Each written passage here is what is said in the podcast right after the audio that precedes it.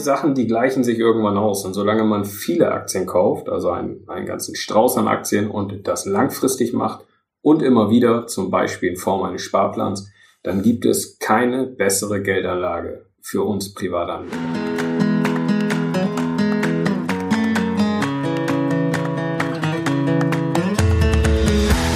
Moin Moin und herzlich willkommen zu Meine Mäuse, der Finanzpodcast für die Familie. Mein Name ist Nico. Und mein Name ist Eva. Hallo. Heute haben wir uns ein Thema rausgesucht, was uns sehr am Herzen liegt. Es geht ums Junior Depot oder genauer gesagt den ETF-Sparplan für deine Lütschen. In dieser Podcast-Folge werden wir darüber reden, warum Eva und ich glauben, dass es eine gute Idee ist, dass du ein Junior Depot für deine Kinder öffnen solltest welche Alternativen es gibt, welche Probleme du dabei haben könntest, steuerliche Aspekte und hier gibt es nachher noch ein paar gute Neuigkeiten zu. Und letztendlich wollen wir dir das Wissen mit an die Hand geben, dass du heute noch ein Junior Depot für deine Kinder eröffnen kannst. Meine beiden Kleinen haben Junior Depot im Prinzip seit der Geburt und sind seitdem fleißige Aktiensparer. Eva, bei dir ist das jetzt auch so? Du hast mir vorhin erzählt, dass du gestern das Junior Depot für deine Kinder eröffnet hast. Exakt, exakt. Das war gestern. Ganz frisch also. Ja, vielleicht interessiert es euch zu erfahren, warum wir uns jetzt dazu entschlossen haben, ein Junior-Depot zu eröffnen. Also zum einen waren es mal die ganzen Geldgeschenke, die man dann doch zu Geburt bekommt, auch zu den Geburtstagen oder auch an Weihnachten von den Verwandten. Also wir haben da auch immer mal gebeten, eher Geldgeschenke zu schenken als ganz viel Spielzeug. Vor allem so in den ersten Jahren braucht man ja noch nicht so wirklich viel. Und nun hatten wir das Geld, haben wir das auch aufs Konto geparkt und uns mal überlegt, was machen wir damit. Und für einen langfristigen Vermögensaufbau, wir wollten das jetzt nicht über 15, 20 Jahre so am Girokonto liegen lassen und wir wussten einfach, dass es für einen langfristigen Vermögensaufbau einfach sinnvoll ist, das in ein Depot zu stecken und das Geld zu investieren. Und gerade Kinder sind da ja ja, geschaffen dafür, weil sie einen richtig langen Anlagehorizont haben. Das war eigentlich der Grund, warum wir das Depot eröffnen wollten. Das ist ja sonst so der Klassiker gewesen. Ne? Es gibt da so ein, so ein kleines Sparbuch. Ich weiß, ich hatte früher auch mal so ein Ding. Da bist du noch immer mit hingedackelt in die Bank und hast dir dann so die Zinsen nachtragen lassen. Da war ich dann immer im Januar ganz heiß, dann bin ich da hingelaufen an die äh, an den an den Kassenschalter und habe gesagt, so hier ist mein Sparbuch, so jetzt äh, trag mal nach und dann waren da irgendwie zwölf Pfennig oder sowas. Aber zum langfristigen Vermögensaufbau ist einfach die Aktie oder der Aktienmarkt ist das Maß aller Dinge.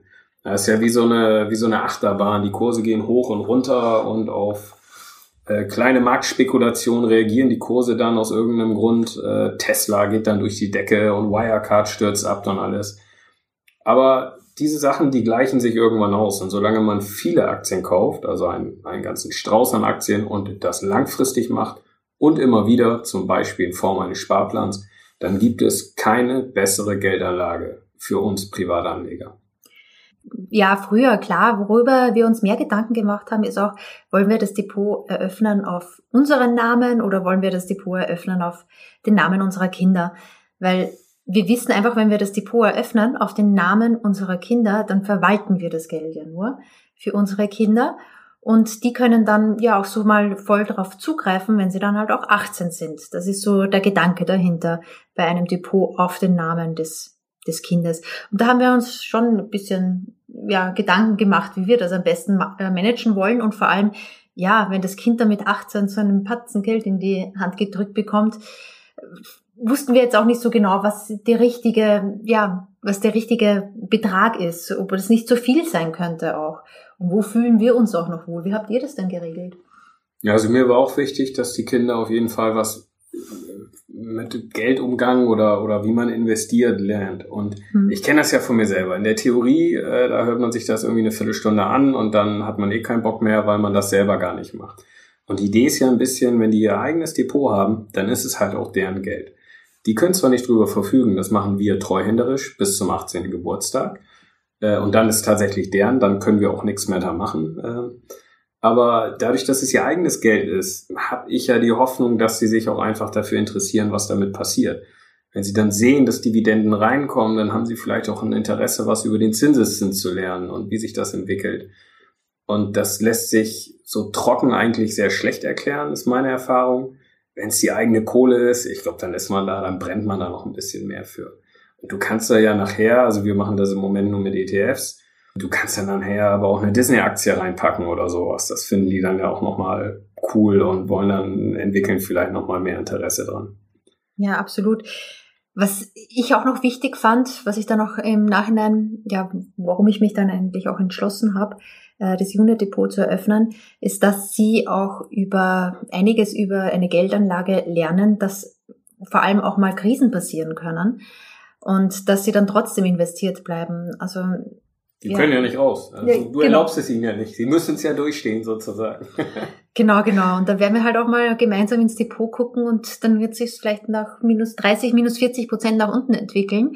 Und das ist natürlich ein super Anlass, mal zu reden, dass das passieren kann, dass so Wirtschaftskrisen auch immer wieder vorkommen und dass es wichtiger ist, langfristig investiert zu bleiben. Dass es halt anders als beim Girokonto so ist, dass es mal nach rauf, nach runter geht und das ist wahnsinnig wertvoll für die Kinder zu erfahren und auch länger investiert zu bleiben. Und auch wenn sie dich dann anbetteln, Eva, und sagen, Mama, verkauf doch, du bist doch verrückt, guck mal, was hier gerade abgeht, dann bleibst du aber hart und sagst, komm, das müssen wir durchstehen als hier langfristig orientierter Anleger. Da musst du dabei bleiben. Absolut. Also so, so ist der Plan, so ist der Plan. Sehr gut. Oder in Panik selbst verkaufen, dann man weiß es ja nicht. Bei uns war das Thema Geldgeschenke auch so ein Thema. Also wir haben so, muss man sagen, schon Großspender in der Familie, die sehr großzügig sind zu Geburtstagen und zu Weihnachten. Und da war für uns schon die Frage, naja, was machen wir jetzt mit der Kohle? Klar, fallen Kosten an, definitiv. Soll man es dafür nehmen? Oder soll man es halt auch, auch anlegen? Und wir haben uns dann für Letzteres entschieden, haben auch in der Familie den Leuten gesagt, kommt, wir können jetzt irgendwie noch das fünfte Spielzeug kaufen, was irgendwie in der Ecke rumliegt. Uns wäre es lieber, wenn ihr Geld schenkt und das werden wir auch für das Kind anlegen. Das geht auch nicht auf unser Konto. Es geht tatsächlich direkt in deren Depot. Einige finden das gut, andere sagen, boah, da haben die doch jetzt nichts von. Ich will doch jetzt einen Teddybären in der Hand drücken und nicht irgendwie, weiß ich nicht, 50 Euro, die sie dann in 18 Jahren da oder in 15 Jahren da ihre Hand drauf bekommen. Aber im Großen und Ganzen passt das. Wir selber buttern pro Kind 50 Euro dazu. Und alles, was an Geldgeschenke kommt, ähm, packen wir dann auch rein. Und da muss ich sagen, sind mittlerweile schon ordentliche Beträge zusammengekommen.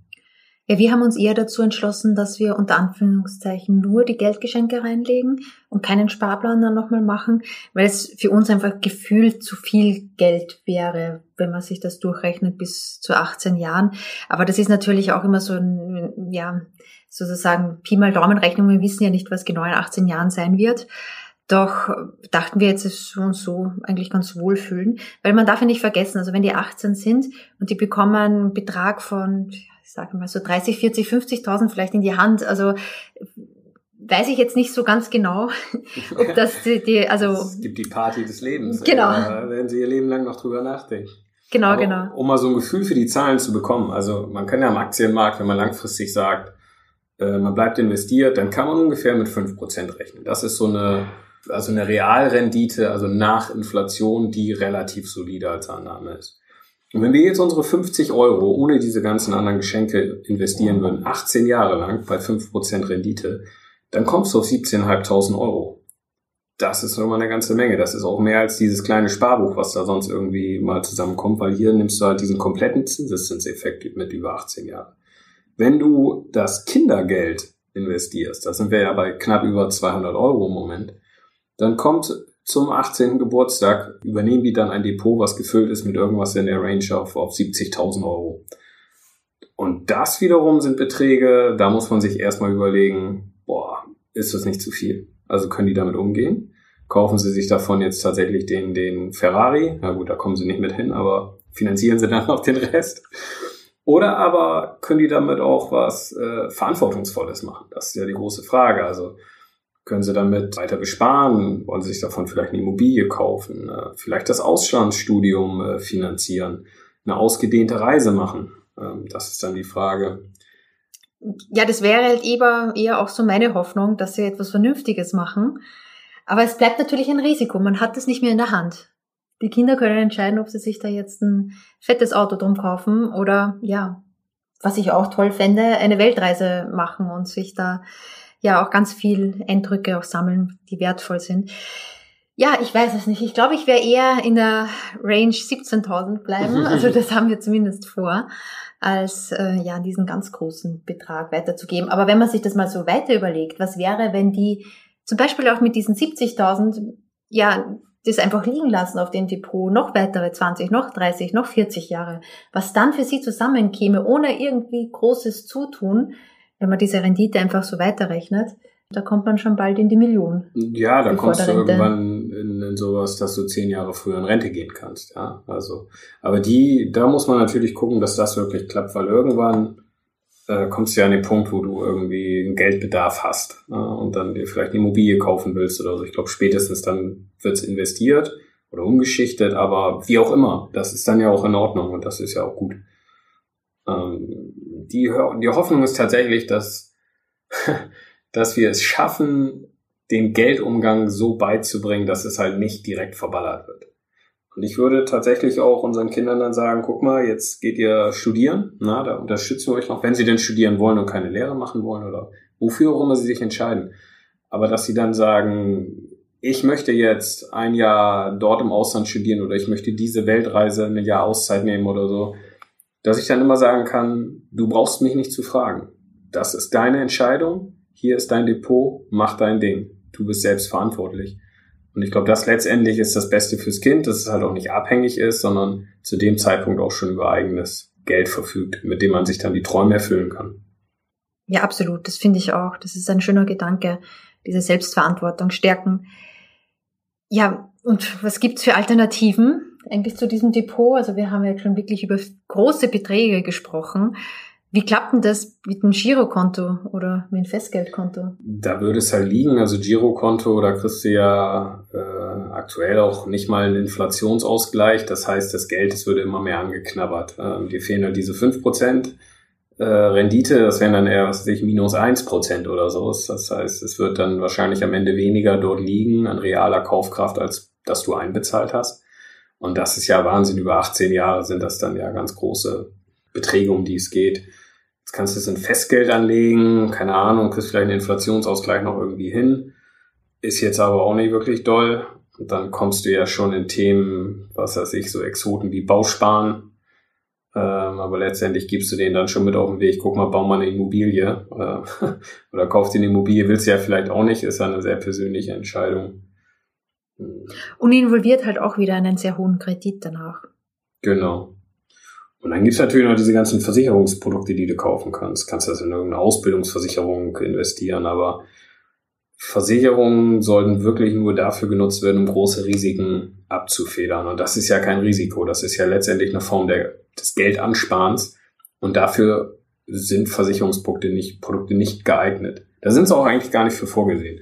Das ist eigentlich so ein Ding, da, da wird noch mal ein bisschen bisschen was abgeschöpft für den Versicherungsmakler und für die Versicherung und die Aktionäre der Versicherung zu Lasten des Versicherungsnehmers letztendlich. Ja, es ist ja auch ziemlich einfach so mit, mit der Angst zu spielen von, von jungen Eltern. Und oft ist es ja die Angst, dass man vielleicht nicht mehr die Ausbildung finanzieren kann, dass man zu wenig zur Seite legen kann und das Kind vielleicht nicht mehr so viele Chancen hat. Und ich denke, das ist halt das Thema Angst bei der Versicherungsbranche ist halt ein ganz großer Verkaufs Schlager sozusagen.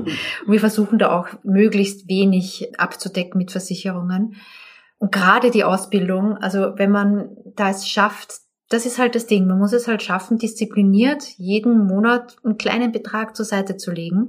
Aber dadurch wird mit ETFs und dergleichen, damit wird so viel draus und die Kinder können dann echt sich ihre Träume dann auch nochmal verwirklichen, dass wir auch total von den Versicherungsprodukten abgekommen sind. Also man kann da echt mit seinem Geld viel effektiver umgehen.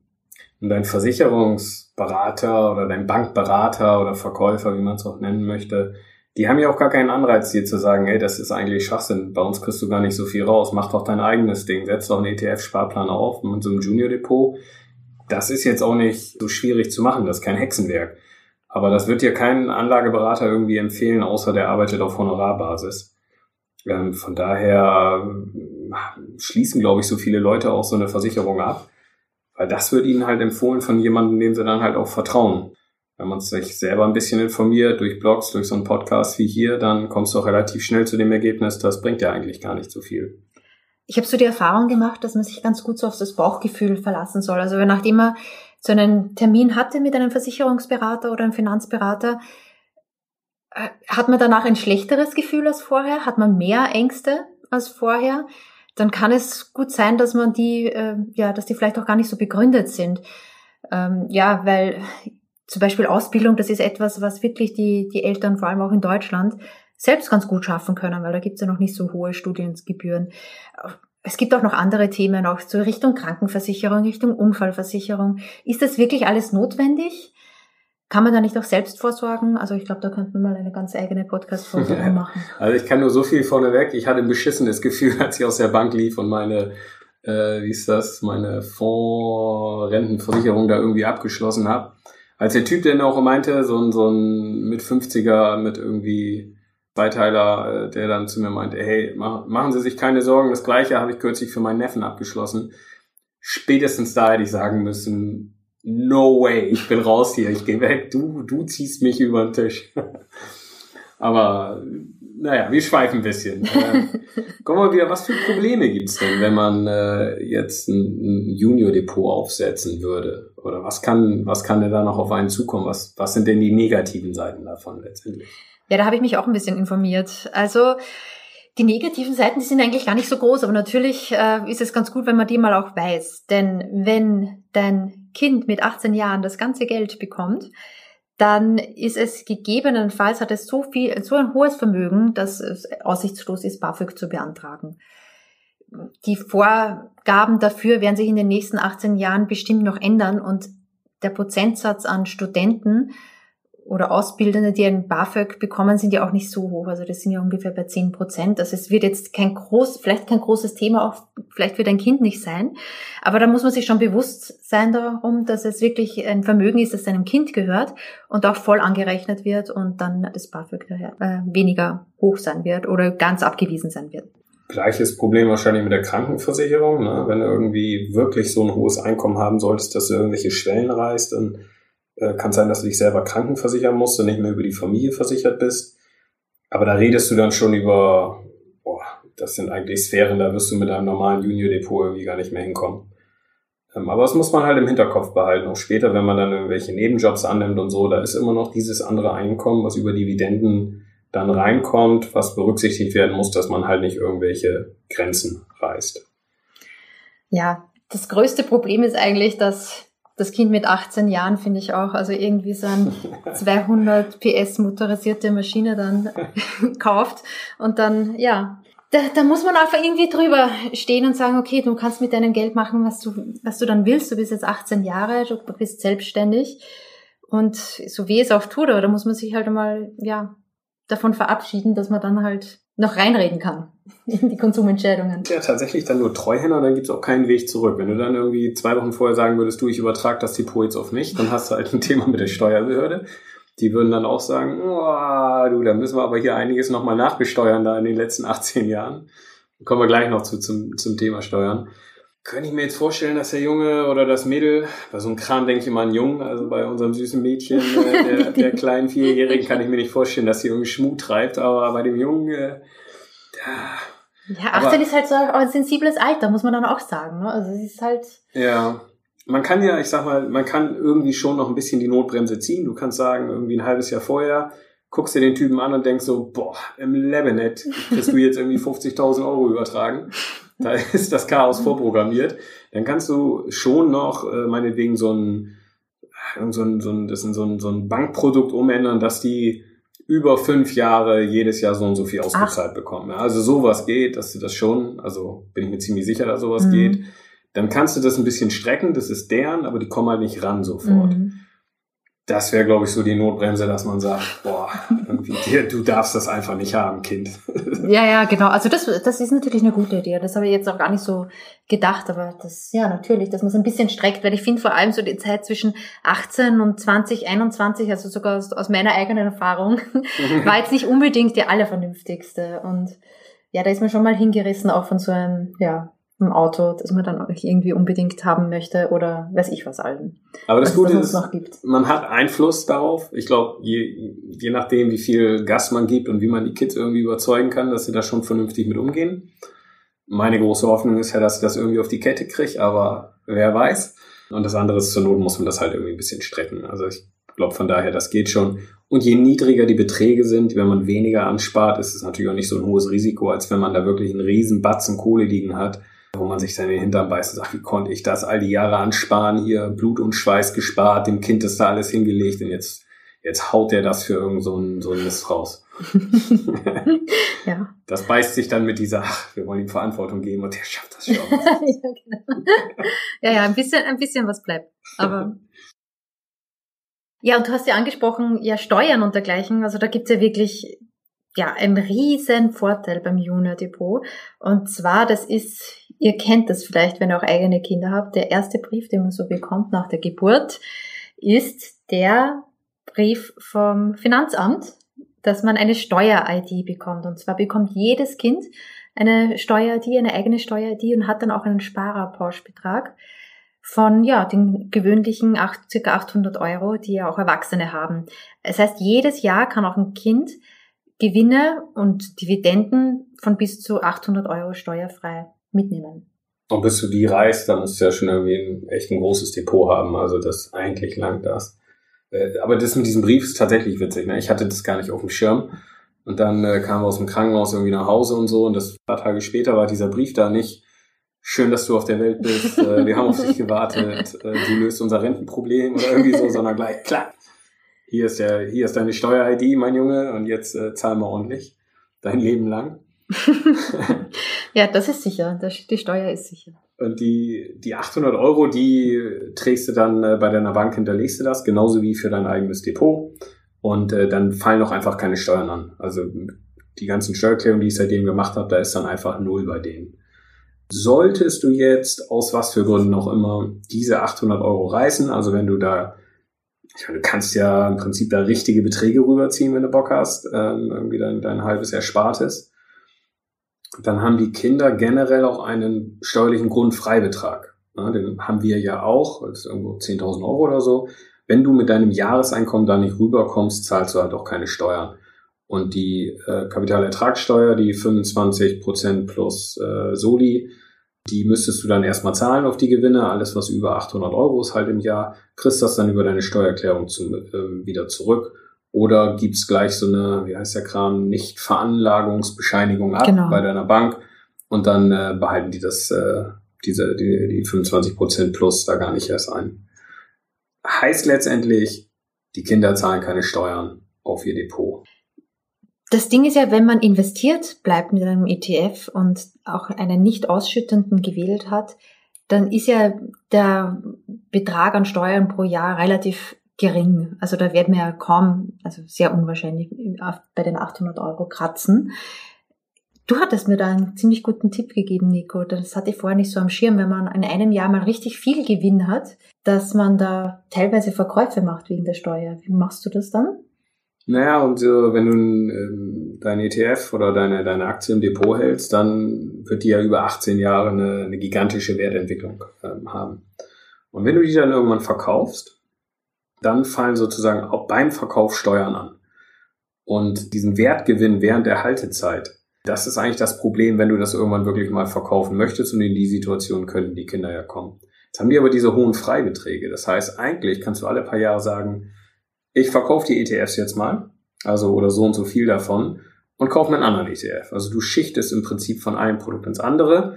Dabei ist dann äh, der, der Gewinn, der entstanden ist äh, durch den höheren Kurs, der muss versteuert werden. Aber da die in diesen Jahren ja eigentlich nie über diese 800 Euro da irgendwie rauskommen oder dann ihre, ihren, ihre 10.000 Euro Grundfreibetrag haben, werden die da auch nie Steuern zahlen müssen. Und durch dieses regelmäßige Umschichten alle paar Jahren fängst du halt wieder von Null an, wenn du den nächsten ETF holst.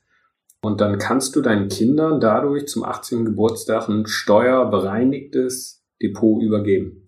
Was hilft denen ja nichts, wenn die jetzt 18 Jahre angespart haben, äh, Tesla für drei Euro geholt haben und die sind jetzt bei 25.000 Euro. Dann verkaufen sie das Ding und dann müssen sie halt irgendwie diese 25.000 Euro versteuern.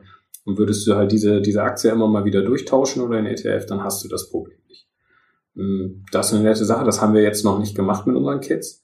Würde ich jetzt aber für nächstes Jahr mal angehen, mhm. tatsächlich. Ja, dass ja. wir da mal ähm, das mal wieder glatt ziehen steuerlich. Das, das finde ich ja wirklich ein richtig guter, einen richtig guten Punkt, auch um den Steuervorteil voll zu nutzen.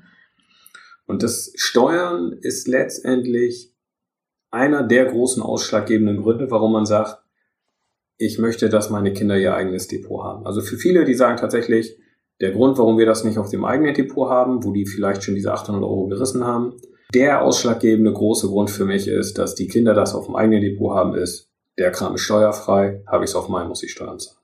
Genau. Das war auch der Grund, warum ich halt gestern eben dieses Junior Depot eröffnet habe. Das habe ich eigentlich bei meiner kontoführenden Bank auch eröffnet. Die hat auch so ein, ja, die hat auch noch so einen Depotteil dabei. Und dort habe ich eben auch mein Erwachsenen-Depot angelegt.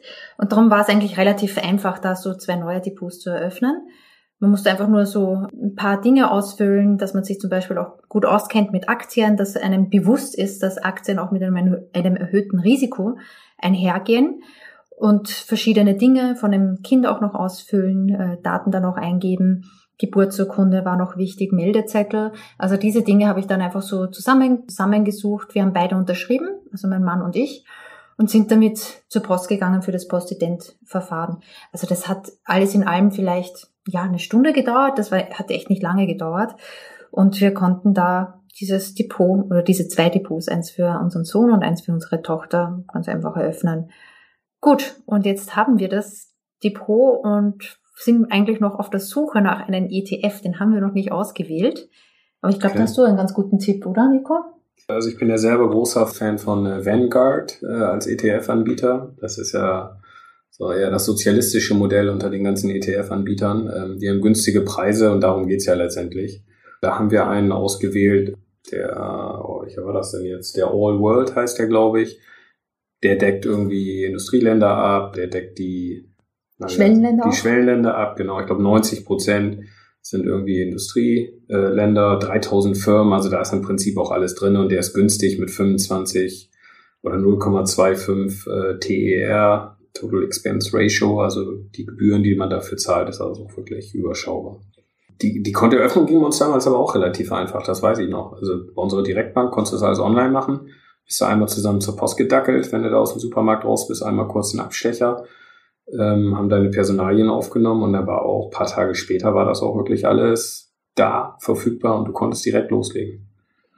Was wir auch gemacht haben, ist gleich diesen Freistellungsauftrag äh, beantragt für die zwei Depots, damit wir halt wirklich jedes Jahr automatisch diese 801 Euro pro Kind mitnehmen können. Und dieses Depot, das ist jetzt bei uns im Prinzip so ein, da, da kriegst du eigene Login-Details, äh, dass du da, dass du da online gehen kannst. Äh, die haben dann ihre eigene Maske, sieht genauso aus wie unsere, nur die Kids haben dann halt nur ein Verrechnungskonto und die haben halt das Depot.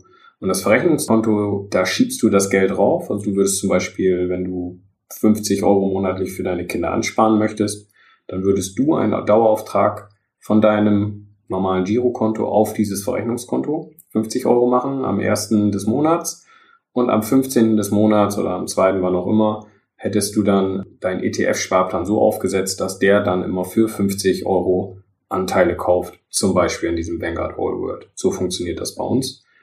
Wobei wir dann halt noch sagen, die 50 Euro kommen von uns rein und alle Geldgeschenke überweisen wir tatsächlich auch. Dann hast du auf dem Verrechnungskonto, was sehe ich, 1000 Euro liegen oder 500 Euro.